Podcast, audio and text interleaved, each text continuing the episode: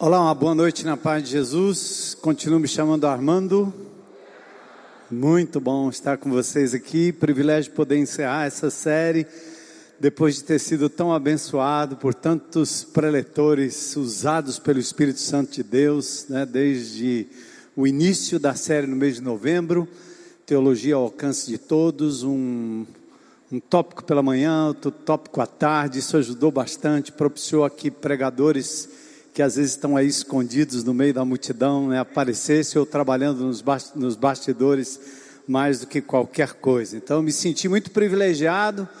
Confesso a você que muitas vezes assistindo o culto uh, online, eu, as lágrimas desciam mesmo, sabe? De pensar como é bom, como é maravilhoso, como Deus é poderoso, né? Então, eu quero louvar a Deus pela Igreja de Jesus que se reúne aqui domingo após domingo, não atrás de um homem, não atrás de uma voz, mas atrás do Senhor Jesus Cristo e o Espírito Santo de Deus falando através da Sua palavra. Convido você a se colocar em pé comigo, só para mudar de posição e a gente poder navegar no texto, na nossa nosso último tópico da teologia sistemática, que é eclesiologia. Não é o último da teologia, mas o último que coube na nossa série. E eu vou ler um versículo em Atos, capítulo 4, verso 32. Esse versículo é, é o tema da eclesiologia, ou seja, o estudo da igreja de Jesus. A palavra eclesia ou eclésia é uma palavra grega né, que quer dizer chamados. Aliás, tinha essa tradução antigamente, chamados para fora, mas é um pouco de forçação de barra, porque a grande verdade, a palavra eclésia ou eclesia tem a ver com grande ajuntamento ou assembleia. Os gregos usavam muito isso, tanto nas assembleias formais quanto nas assembleias informais, certo? E logia, eclesiologia, é o estudo da igreja ou do ajuntamento, desse santo ajuntamento. Vamos orar. O texto diz: Da multidão dos que creram era um, o coração e a alma. Da multidão dos que creram era um, o coração, a disposição do coração, a alma, os sentimentos, os propósitos. Ninguém considerava exclusivamente sua nenhuma das coisas que possuía. Tudo, porém, lhes era comum. Senhor, que o teu Espírito continue ministrando ao nosso coração. Que maravilhoso louvor que nos levou à tua presença, que nos fez até sentir, Senhor, o teu Espírito falando com a gente. Glórias ao teu nome por esses homens e mulheres de Deus que aqui sobem a cada domingo para nos conduzir a um novo cântico, antecipando o que acontecerá na eternidade, quando nós estaremos diante do Senhor, louvando, louvando, louvando e louvando para sempre. Que o teu Espírito agora abra na nossa mente, no nosso coração, um espaço para que a tua palavra, Senhor, seja real, verdadeira e frutifique, mudando o nosso pensamento, a nossa forma de ver e, acima de tudo, a nossa forma de agir. E nós queremos valorizar aquilo que o Senhor valoriza, a igreja de Jesus, da qual somos parte. E nós queremos que o mundo inteiro saiba e conheça a graça, o poder e a glória que é pertencer à igreja de Jesus. Te agradecemos e oramos nesse instante, Senhor, em nome dele, nosso Senhor e Salvador Jesus Cristo. Amém. Podem sentar.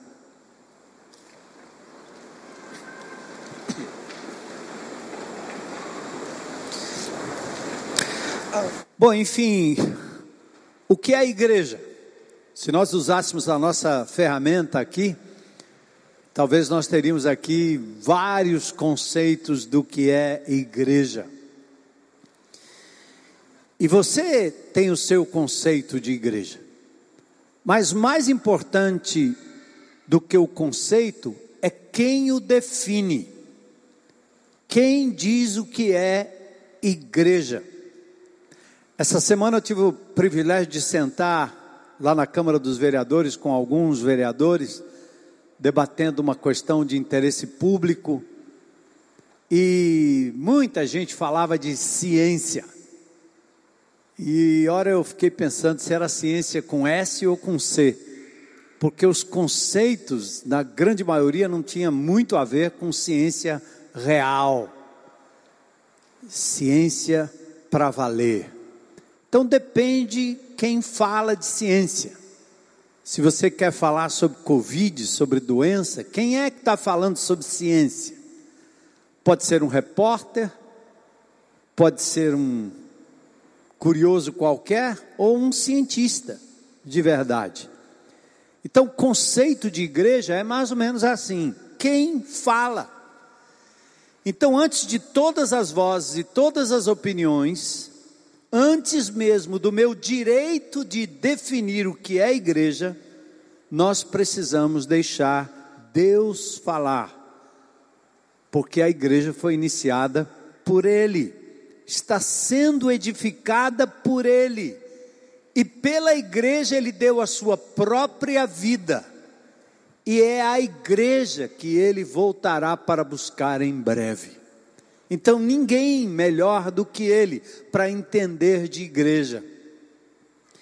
Eu, que vivi anos na minha vida sem conhecer Jesus, me metendo a religioso, conhecendo as religiões, naveguei por vários conceitos religiosos, alguns deles tinham embasamento escrito, tinha uma doutrina, geralmente um guru por trás.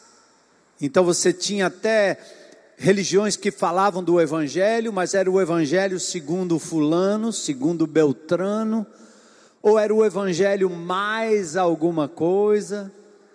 Até que eu conheci Jesus e me encantei pela palavra de Deus e entendi desde o início, lá em 1971, que se eu tenho algum conceito sobre Deus, Jesus, Espírito Santo, igreja, salvação, a fonte está aqui. Palavra de Deus revelada para todos nós. Então, se falarmos de igreja, vamos lembrar: quem inventou isso? Jesus. O que ele fez para formá-la, deu a sua própria vida na cruz do Calvário. Ele deixa o Espírito Santo aqui para manter a igreja existindo através dos séculos. Muitos já tentaram destruí-la, mas a tentativa foi vã.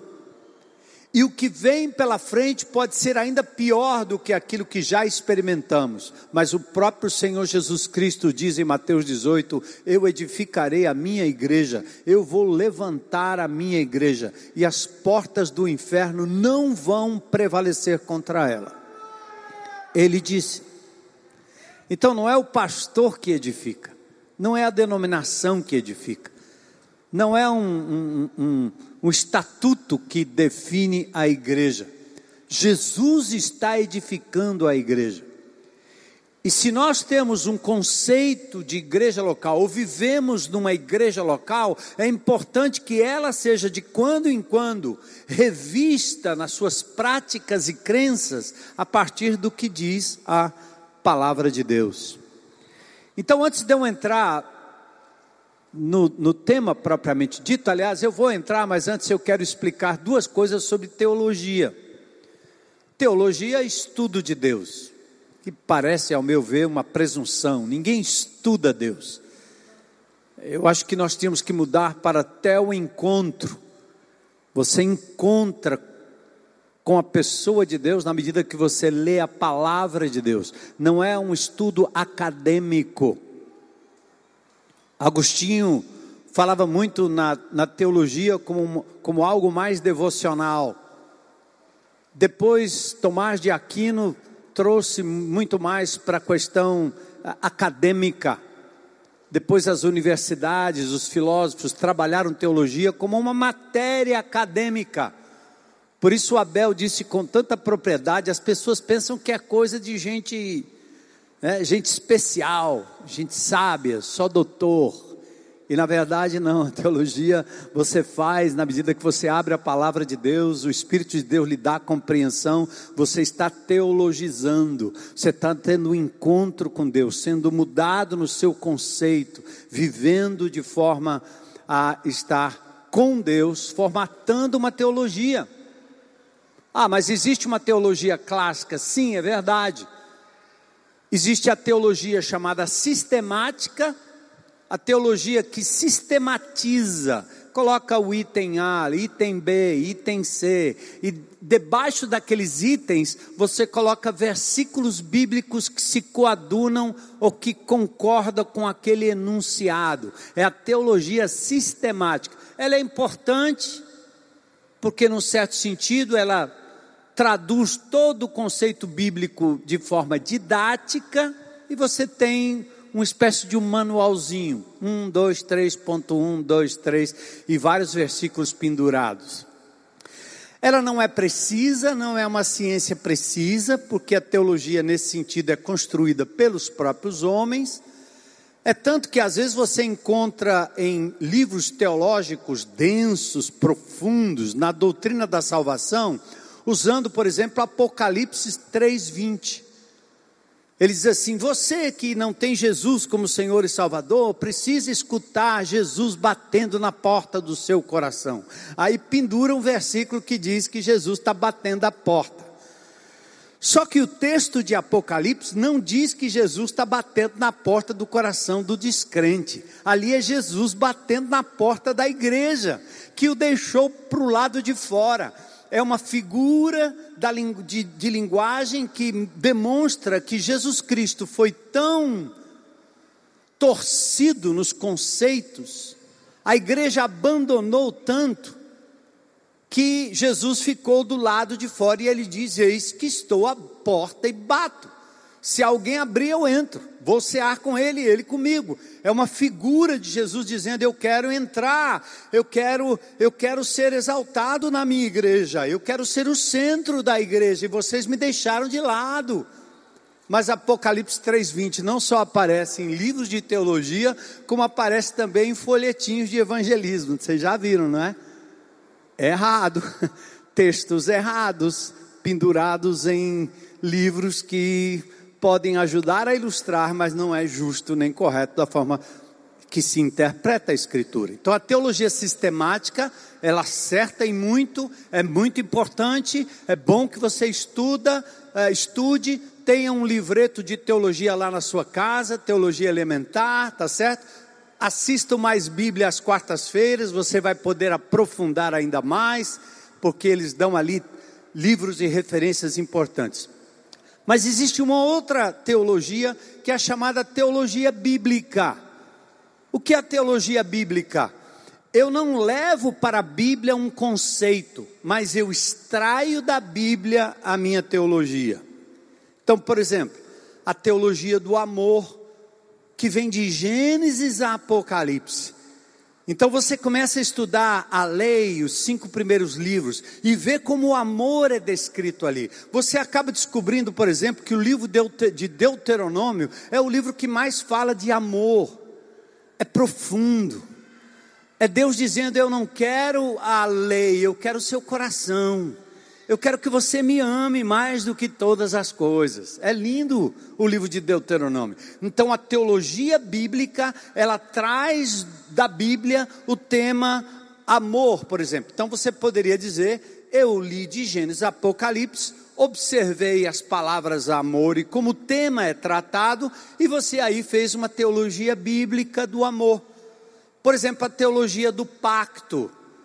Então você tem o pacto que Deus fez com Adão, pacto edênico do Éden. Depois tem o pacto feito com Noé, aí você fala do pacto noaico. Depois vem o pacto com Abraão. Deus fez um pacto com Abraão. Através de você eu vou abençoar todas as famílias da terra, tá bom? Basta você crer. Aí vem o pacto abraâmico. Depois Moisés, ele dá a lei. Então tem o pacto mosaico. Obedeça os meus mandamentos e você vai viver. Aí tem o pacto davídico. Veja, você vai caminhando na Bíblia e vai extraindo da Bíblia os pactos. Experimente fazer isso num livro só da Bíblia. Você vê o Evangelho de João e veja como é um evangelho amoroso. Você vê o Evangelho, aliás, o livro de Romanos, e você extrai do livro de Romanos, e ficou muito claro aqui, né? O Elton, advogado conceituadíssimo, falando aqui sobre justificação pela fé. A linguagem é jurídica, é linguagem de advogado, imputação do erro, imputação do pecado. Os advogados aí, né? Já estão entendendo o que eu estou dizendo. Então, deixa a Bíblia falar com você. E não imponha sobre a Bíblia o seu conceito. Por isso que é tão importante para esta igreja o mapa. Ou seja, você abre a Bíblia, chama o Mestre Espírito Santo e diz para ele em oração: Fala comigo, Senhor. E na medida que você lê o que Deus está lhe dizendo e como você responde, o que vai fazer a respeito, gente, isso é teologia, é encontro com Deus. Mais importante do que a articulação, às vezes fria, que eu vi na minha época de mestrado, fora desse país, indo para fazer um doutorado, abrir mão, porque eu vi muita aridez, quando se acha que se pode estudar Deus.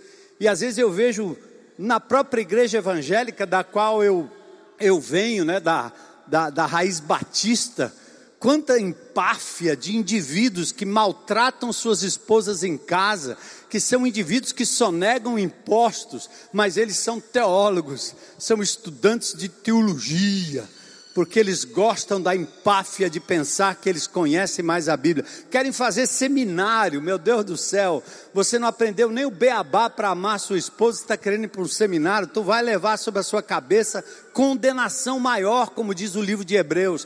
Não queiram ser mestres, Hebreus diz. Porque por muito saber você será cobrado na medida. Paulo diz assim: olha, ande na medida daquilo que você tem alcançado. Eu conheço crentes em Cristo Jesus que conhecem a Bíblia de cabo a rabo, são teólogos, conhecem todas as doutrinas, discutem teologia, mas nunca conduziram a alma a Cristo.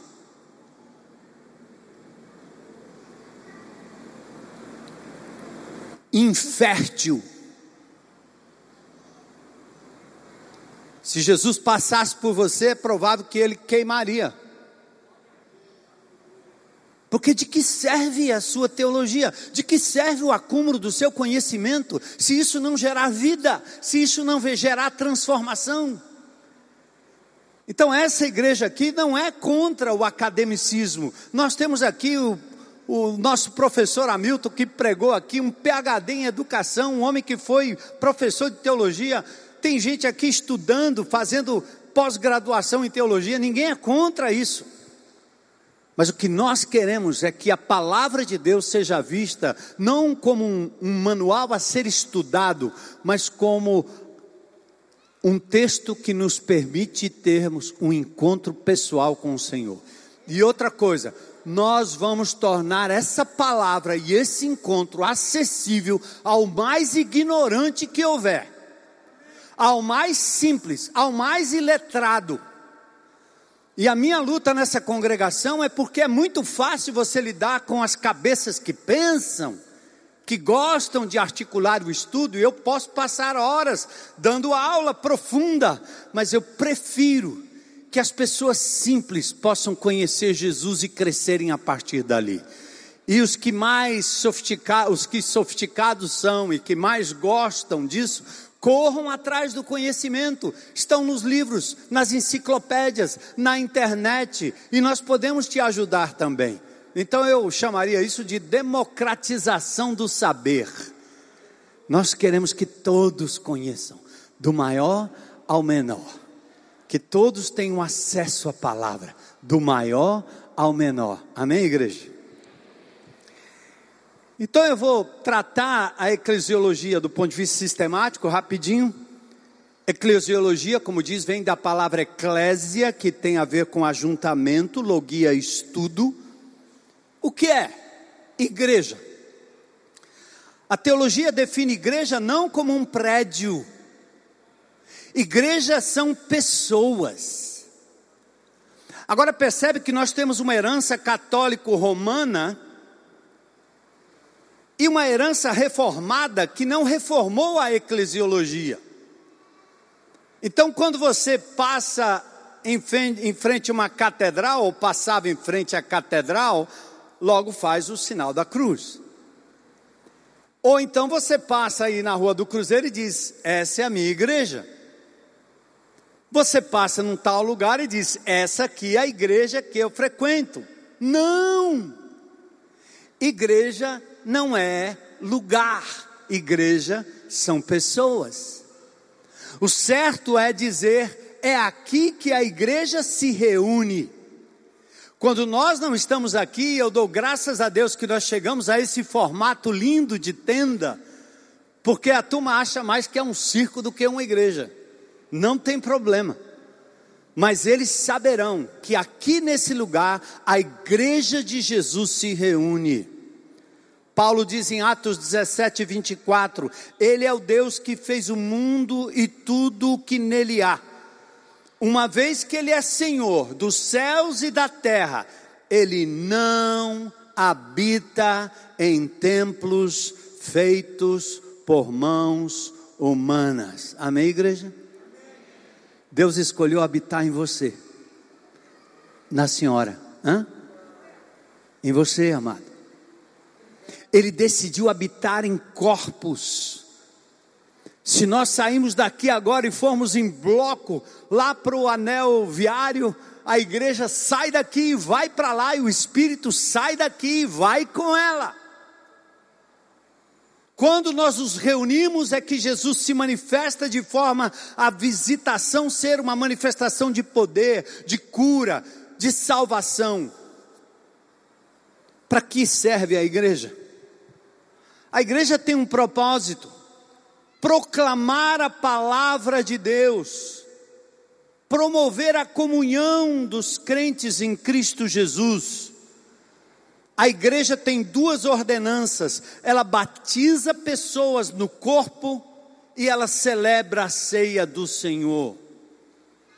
Celebra quando, como grande ajuntamento e celebra como pequeno ajuntamento. Os crentes mais tradicionais, acostumados com celebração da ceia, com aquela mesa em memória e o pastor fardado abençoando os elementos, ele tem na cabeça dele a herança romana. Ele acha que o pastor é um sacerdote e que os elementos são como a ceia consagrada. E o pastor tem que pegar o pão e dizer: Domino vobisco et cum espírito tuo. Aí os diáconos, amém. E a congregação triste recebe a ceia do Senhor. É assim que eu vi a ceia quando eu me converti na minha igreja tradicional lá atrás. Eu olhava e disse: Que isso? É um funeral? Porque quando eu leio a Bíblia, a ceia do Senhor é uma refeição. A festa ágape era uma festa. Jesus, quando sentava para celebrar com seus discípulos a ceia judaica, era celebração. Eu estive em Israel e a celebração da ceia do judeu, gente, é uma festa. As crianças têm a comida especial, as famílias se reúnem, é uma festa. Por isso que essa igreja não insiste em fazer aqui uma coisa que vai ter uma espécie de sacramento mas nós queremos que vocês celebrem a ceia como a igreja primitiva fazia, de casa em casa, de casa em casa. Sabe por quê? Você, irmã, é uma sacerdotisa do Senhor, você, irmão, é um sacerdote do Senhor, seu adolescente é um sacerdote do Senhor, e você não pode entregar a ninguém aquilo que Deus lhe deu. Portanto, você ora pela ceia, você ora pelo pão. Peça ao adolescente, a criança e o jovem que ore pela, por aquele pão. E celebre a ceia do Senhor, onde vocês se reunirem em nome de Jesus. Amém? Amém fraco, né? Por quê? É. Mas não tem aqui. Mas não tem aqui. Mas não tem aqui. A igreja de Jesus, ela é posta para isso. Duas ordenanças: batismo, que é a forma que a pessoa entra no corpo de Cristo, visivelmente, vamos falar sobre isso ainda mais, e a ceia, que é a comunhão em torno do pão, relembrando a morte, sepultamento, ressurreição de Jesus e relembrando a sua vinda. O pão partido, seu corpo derramado, o cálice, o sangue derramado como novo pacto pela sua igreja. Relembre isso. E eu chego a dizer o seguinte: vocês que têm família grande, chame o vizinho, chame o amigo, celebre a ceia do Senhor. Está chegando o Natal, está chegando festança, está chegando o peru na mesa, por que não a ceia do Senhor? Tem descrente, dê comida para ele, dê o, o, o, o, o suco de uva, não tem problema, não vai fazer mal não. Diga a ele o que é aquilo, porque para ele pode não fazer sentido, para você faz, mas quando você falar do sentido daquilo, o Espírito Santo de Deus pode tocar no coração daquele homem. Porque aqui a gente tinha esse negócio, né? A criança pode tomar ceia, o, o, o descrente pode tomar ceia, o outro está não sei o que, está com o pé rachado, pode tomar ceia, o cara que está devendo pode tomar ceia, quem tem a dor no, na coluna pode tomar ceia, desse jeito ninguém pode tomar ceia. E a ceia não é lugar para se confessar pecado. O pecado da ceia é quando você discrimina o seu irmão. Leia 1 Coríntios capítulo 11, comece do verso 17 e você vai ver qual é o contexto da ceia do Senhor. Então a igreja é para isso. Proclamar a palavra de Deus, promover comunhão entre os crentes, batizar e celebrar a ceia do Senhor. Toda autoridade me foi dada nos céus e na terra, Mateus 28, 18 a 20. Portanto, vão e façam discípulos de todas as nações, batizando os discípulos, batizem os discípulos, em nome do Pai, do Filho e do Espírito Santo, e ensine os discípulos, os novos discípulos, a obedecerem todas as ordens que eu lhes dei, e estarei sempre com vocês até o fim dos tempos. Como é que você faz parte de uma igreja? Tem gente que frequenta a IBC e diz que é da IBC. Às vezes ele nem crente é, o camarada nem acredita em nada. Bem-vindo, continue vindo. Uma hora o Senhor vai falar ao seu coração. E muitos dizem, eu sou da IBC. Mas precisa entender o seguinte: isso aqui não é só uma organização com um rol de membros e um estatuto, não. A igreja de Jesus tem duas dimensões: uma dimensão espiritual e uma dimensão terrena. No momento que você aceita Jesus como Senhor e Salvador, você é batizado com o Espírito Santo, mergulhado no que o texto de Hebreus diz, Assembleia Universal dos Santos. Todos os crentes de todas as épocas, no momento em que crê em Jesus, é batizado com o Espírito Santo. Atos 11, 17. Pedro explicando à igreja de Jerusalém que aqueles indivíduos que eram pagãos, gregos, romanos, na casa de Cornélio, aceitaram Jesus como Senhor e Salvador e foram naquele momento batizados com o Espírito Santo e houve então uma manifestação visível para que os judeus acreditassem que os gentios também podiam aceitar Jesus. Todo o capítulo 9, 10, 11, principalmente 10 e 11, é a explicação de Pedro em relação a isso. E no verso 17 ele diz: Eles receberam o Espírito Santo tal qual nós recebemos quando cremos no Senhor Jesus. Então não tem essa história de que você aceita Jesus, depois é batizado com o Espírito Santo. Como assim? Se é o Espírito que convence do pecado, da justiça e do juízo se é o Espírito que cela e lhe adota, fazendo com que você seja adotado na casa como filho, e agora pode chamar Deus de meu pai, Abba Pai, isso é coisa do Espírito.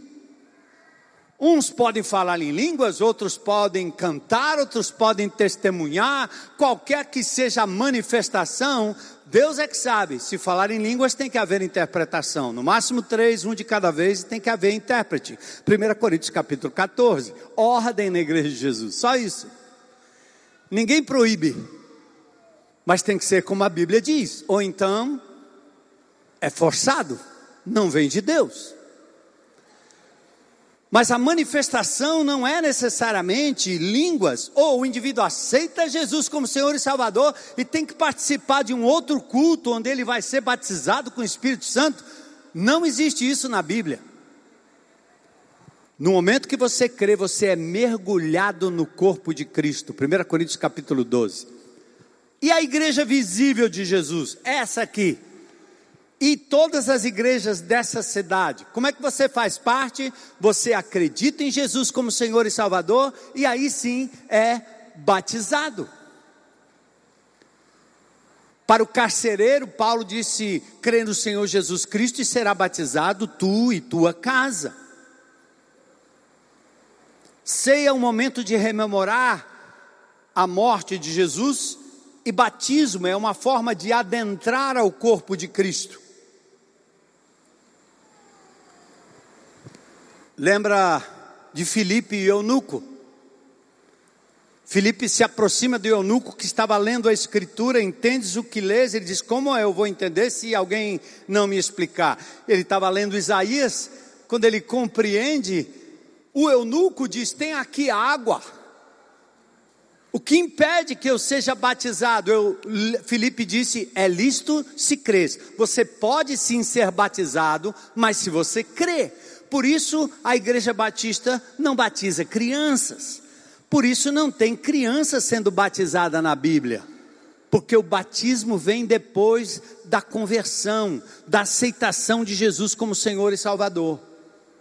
É o eunuco que diz para Filipe: tem aqui água. Ele sabia que o batismo era a cerimônia de entrada na comunidade, como João Batista batizava no deserto, para que as pessoas pudessem fazer parte do grupo de João Batista, precursor da vinda de Jesus. Tem aqui água, o que impede de eu ser batizado? É lícito se você crê de todo o coração. E ele disse: Eu creio. E o texto lá diz: eles desceram a água e saíram da água. Lá não era um chuveirinho, e nem uma aspersão na cabeça do indivíduo. Era batismo que mergulha na água. Romanos capítulo 6, do versos 4 a 6, diz exatamente isso.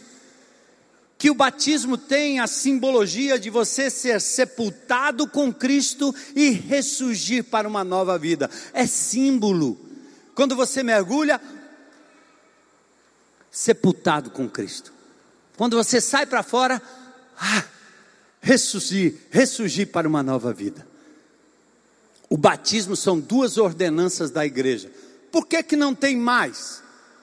Porque essa igreja aqui só pratica aquilo que Jesus, primeiro, praticou, aquilo que Jesus ensinou e aquilo que a igreja praticou. Entenderam?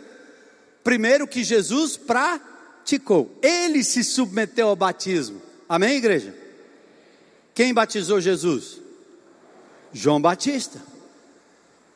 Depois em Mateus 28 ele diz: batizem em nome do Pai, do Filho e do Espírito Santo. Ele mandou, então eu tenho que obedecer. Em terceiro lugar, no livro de Atos, nós temos pessoas sendo batizadas em água. E a ceia do Senhor é a mesma coisa. Ele celebrou a ceia com os seus discípulos.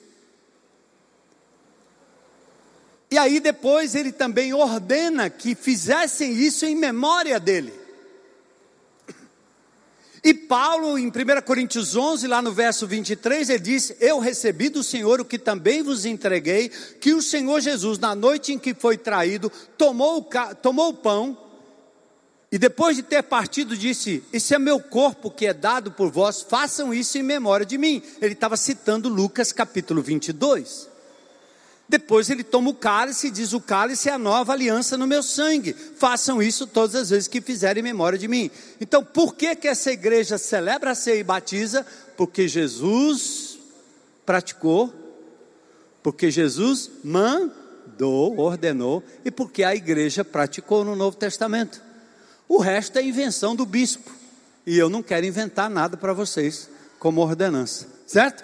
Então, igreja é isso. Como é que você faz parte? Através do batismo. Ah, eu fui batizado numa outra igreja. Então você vem para a IBC pede a sua carta para a igreja, quem manda a sua carta para cá é a igreja, você não traz, não. Porque nós pastores queremos saber por que, que você saiu de lá. E como você saiu da outra igreja. Aqui não é esconderijo de gente que sai de lá em pecado, brigado com pastor, brigado com pessoas, com pecado no coração, e vem aqui achar um abrigo. Não vai demorar muito, o Espírito Santo de Deus vai lhe achar. E nós vamos dizer o quê? Volta lá, amigo. Vai resolver lá primeiro. Porque nós respeitamos as igrejas de Jesus, sejam elas pequenas ou grandes. Se a igreja não quer mandar a carta, é outro problema. Tal qual no Novo Testamento as igrejas se comunicavam. Então é esse o critério que nós temos usado como igreja. Então você entra pelo batismo ou entra por aclamação. Como é que a igreja se estrutura? A igreja é liderada por pastores, bispos e presbíteros. A mesma função com diferentes nomes. Atos 20, 28 fala sobre isso. O apóstolo Paulo diz: Olhai por vós e por toda a doutrina, o ensino, por todo o rebanho, sobre o qual o Espírito Santo vos constituiu bispos para pastoreardes a igreja de Deus, a qual ele comprou com seu próprio nome. Paulo chama os presbíteros, diz que ele cuidassem da, das suas vidas pessoais, porque eles foram constituídos bispos sobre a igreja, aqueles que supervisionam, e diz que eles pastoreassem o rebanho de Jesus. Então, no mesmo texto, você tem presbíteros chamados de bispos, chamados de pastores. É a mesma palavra para a mesma função. Eu me chamo, às vezes eu entro num canto e isso acontece demais, né? A pessoa baixa a cabeça. O senhor é o bispo Macedo? Diga, eu teria o privilégio de ter o nome do Bispo Macedo, não tenho problema com isso não, mas não sou não, meu, meu nome é Armando Bispo, eu tenho que explicar que é parte do meu nome, né? Mas é assim que a igreja de Jesus é regida. Agora, outra coisa importante na estrutura da liderança pastoral, 1 Timóteo 5, 17 e 20. Vê se a gente tem o texto aí. A Bíblia diz assim: Paulo orientando Timóteo, ele diz: os presbíteros que fazem bem o seu trabalho devem receber honra dobrada, redobrada. Especialmente quem? Quem, igreja? Os que se dedicam arduamente a quê? À pregação e ao ensino. Por isso que uma igreja pode ter quatro, cinco, seis pastores, mas naturalmente tem um ou dois que se dedicam mais à palavra de Deus, ao ensino, à doutrina, à visão, para manter a igreja no foco, para não permitir heresias. Então a Bíblia dá um destaque especial a esses que se afadigam na palavra. Em Atos capítulo 6, os apóstolos tinham um problema com as viúvas e eles constituíram ministros, pessoas íntegras na comunidade, que foram cuidar daquele problema das viúvas, a fim de que os apóstolos pudessem se dedicar à oração e à palavra de Deus. Então, a eclesia, a igreja de Jesus, ela se organiza exatamente dessa forma. A igreja é um instrumento divino para edificação e para evangelismo. E agora eu quero, se eu fosse começar agora, seria mais ou menos um exercício de teologia bíblica. O Novo Testamento tem 110 ocorrências da palavra igreja todas elas vão descortinar o que Paulo chama de um mistério revelado, um mistério profundo. Efésios 5:32, o mistério profundo que foi agora revelado. Por que era um mistério? Deus estava lidando com a nação de Israel, era um país, era uma nação. Uma nação que tinha uma terra, tinha um templo. Por isso que tinha o sábado como sagrado. Tinha os mandamentos, suas regras cerimoniais, suas regras morais, nação. Quando Jesus veio, essa nação matou o Messias, porque eles não reconheceram Jesus. Presta atenção, igreja.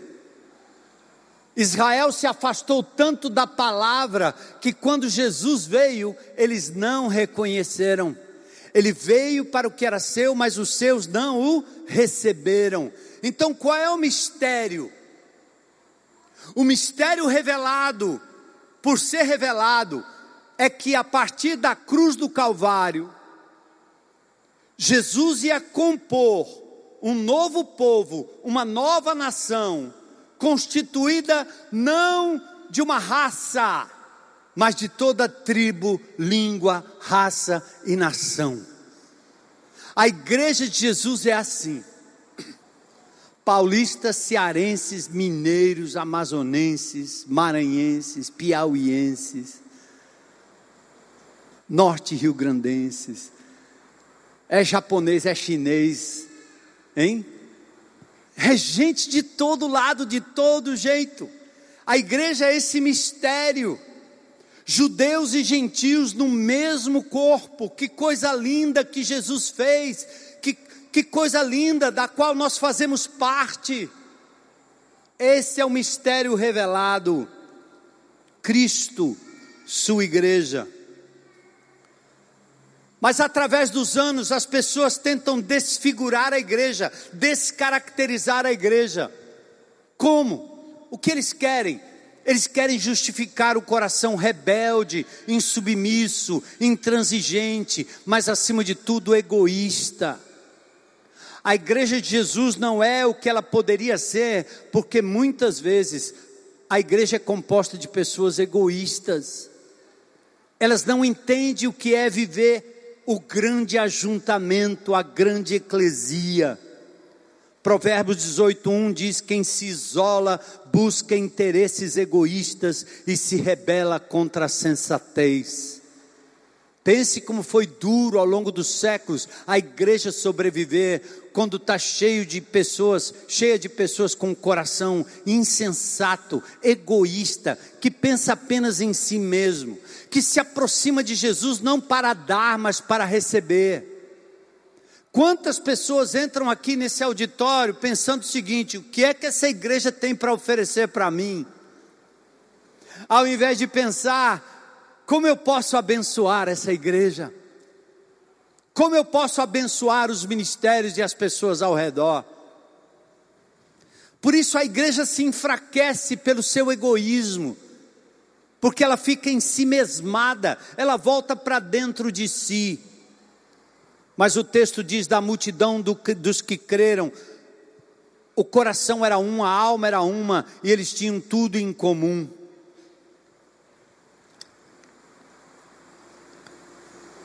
Essa semana um amigo me perguntou: Você quer me vender um objeto aí que você tem? Aliás, você quer vender tal objeto? Eu disse: É, eu não pensei em vender, mas para quem é? Para você? Ele disse: Não, é para mim. Eu disse: Não eu não vou te vender. Porque esse objeto é meu, mas ele também é seu, ele é nosso, você é meu amigo. Tudo em comum. Tudo em comum. Você quer ser meu amigo? Eu tenho muita coisa, né? Posso repartir com você.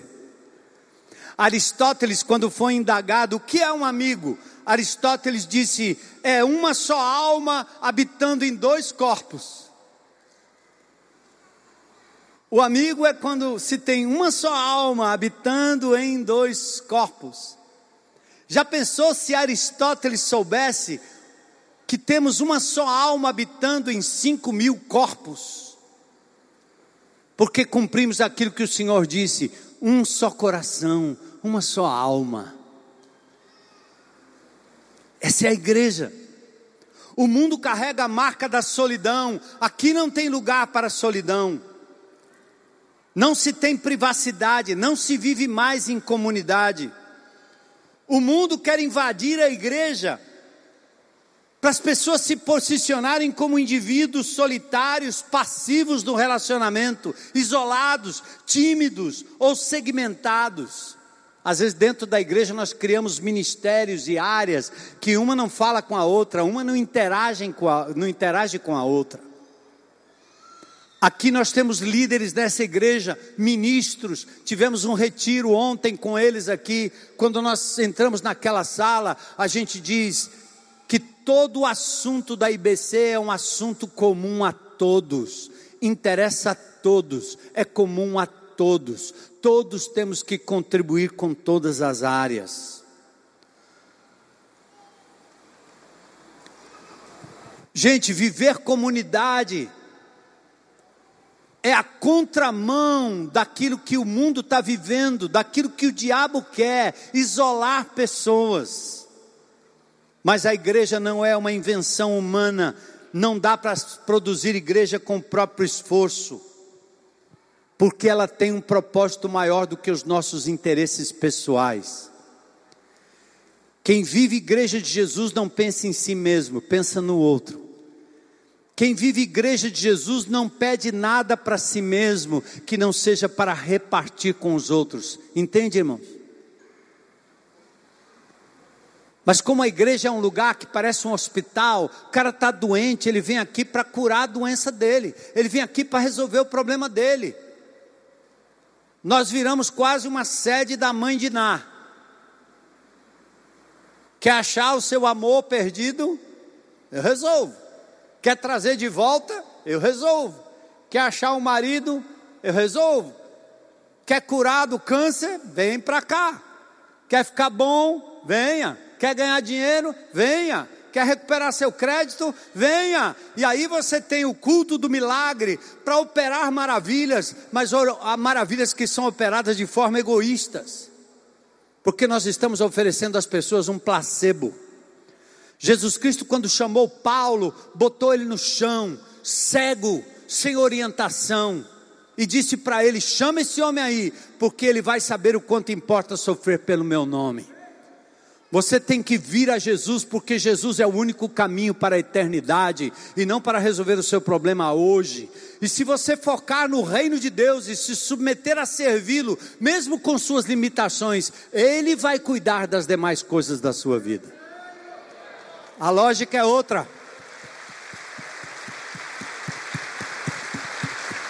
Estamos prontos, igreja? Doar, dar, é melhor dar do que receber.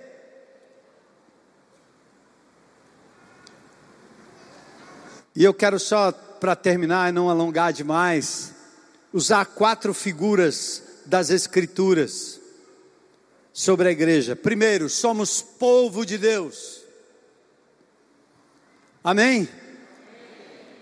Pode repetir comigo juntos? Somos povo de Deus? Somos povo de Deus. Somos morada do Pai. Somos templo do Espírito. Amém? Somos igreja de Jesus.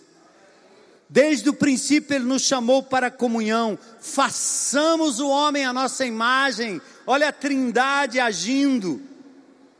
O homem sozinho não pode experimentar comunidade. A mulher foi necessária para que o eu de Adão desse lugar a nós, eu e ela como um reflexo do divino, façamos nós.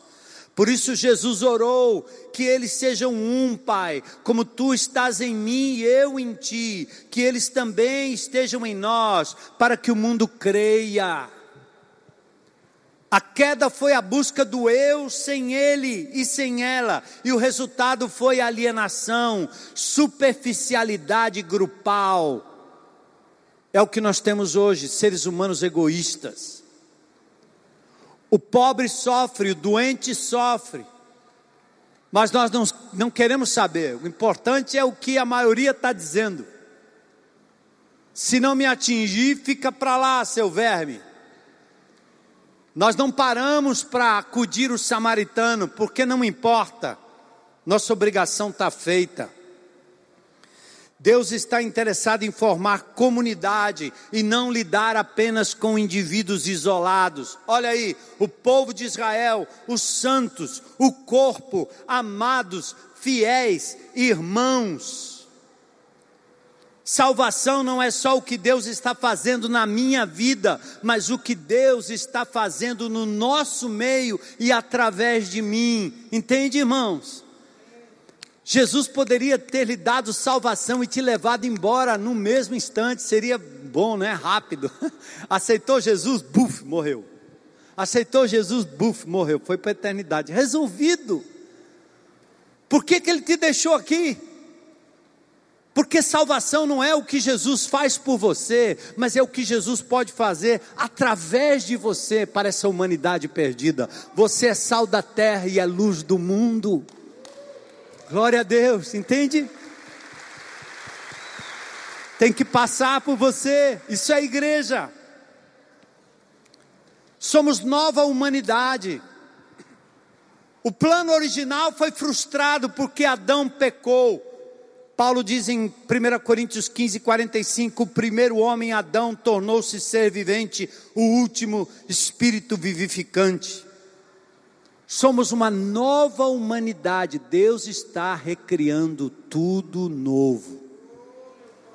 Por isso que Jesus tem coisas maravilhosas como uma nova doutrina, um novo mandamento, um vinho novo, um pacto novo, até o túmulo é novo. Ele fala de um novo cântico, ele nos dá um novo nome e nos chama para um novo céus e uma nova terra. É a igreja, parte da nova criação. Você olha e diz, mas está tudo doendo, está tudo dando errado, as coisas estão confusas. É que o apóstolo Paulo diz: se o meu homem exterior se corrompe, o meu interior se renova. Está vindo de dentro para fora, ninguém pode tirar, é aquilo que está dentro, e só sabe disso quem tem o Espírito de Deus e quem nasce de novo e quem de verdade é parte da igreja de Jesus. Não somos portadores da mensagem nem somos resultados da mensagem, somos a própria concretização da mensagem.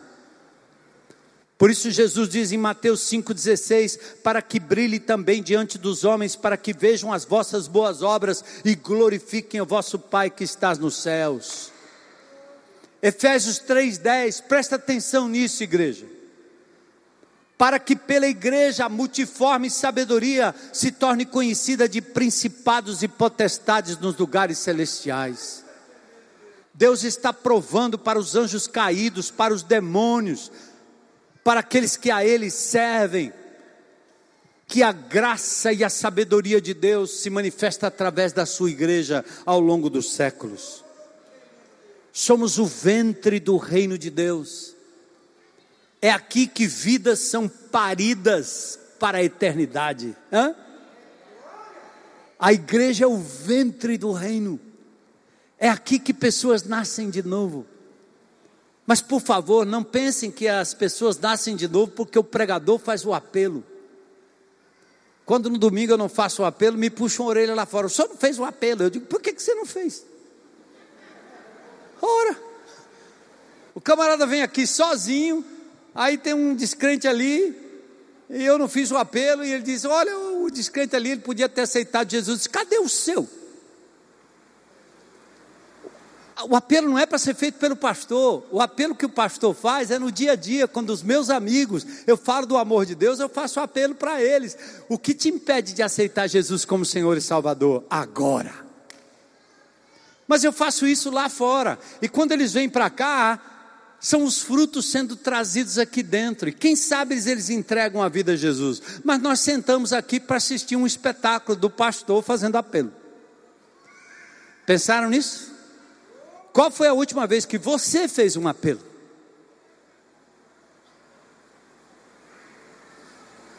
Os crentes mais velhos são os que pior se comportam nesse quesito. E uns até dizem assim: não, mas é o testemunho da minha vida. Tem que abrir a boca, meu amigo. Se com tua boca confessares a Jesus como Senhor, em teu coração creres que Deus ressuscitou, ressuscitou entre mortos, será salvo. Então, o que nós queremos aqui é um domingo onde o pastor possa dizer assim: hoje, em nome de Jesus, quantos aqui vieram aqui para publicamente manifestar a fé em Jesus, porque foram conduzidos a Cristo por alguém? Levanta a mão aí, tem alguém? Opa, tem ali, ó. Tem ali, tem ali, glória a Deus. Glória a Deus. Isso, isso. Aleluia. Tem mais ali, ó. Aê. É assim, cadê o seu? Vai trazer domingo? Você vai ser igreja, sal e luz na sociedade? Pode entrar o pessoal do louvor, por favor.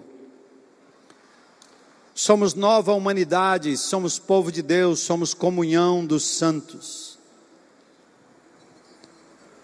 Estamos juntos, temos um pacto, um novo pacto. Ele pagou um alto preço para que a gente fosse um. Somos corpo de Cristo, para terminar. Membros uns dos outros. Se um membro sofre, todos sofrem. Os membros mais frágeis merecem mais proteção. Ninguém é igual. Nem todo corpo é mão, nem todo corpo é olho. Mas nós precisamos uns dos outros, amém? Um prega, um ensina, um aconselha, um serve, um ama, um exerce misericórdia, o outro puxa a orelha, não é assim? Corpo de Cristo. E quando você se reúne no GR é impressionante, tem um de cada tipo, porque o Espírito de Deus levanta exatamente isso. Somos corpo somos comunidade visível, igrejas no Novo Testamento e não a igreja, é a realidade do Novo Testamento. Somos mensagem encarnada de Jesus. Vou pedir para Daniel entoar uma canção. Vai ter a letra aí, Dan? Será? Mas presta atenção nessa letra. E eu queria pedir para você hoje, você saísse daqui pensando assim: eu sou o corpo de Cristo vivo na terra.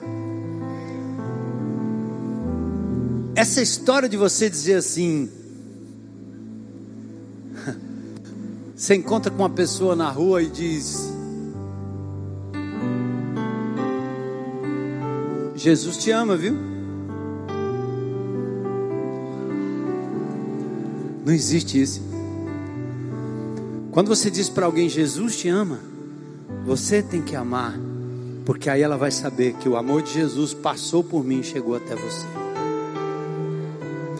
Jesus vai suprir suas necessidades, irmão. Sabe? Fique tranquilo aí. E eu estou sabendo que você está passando necessidade.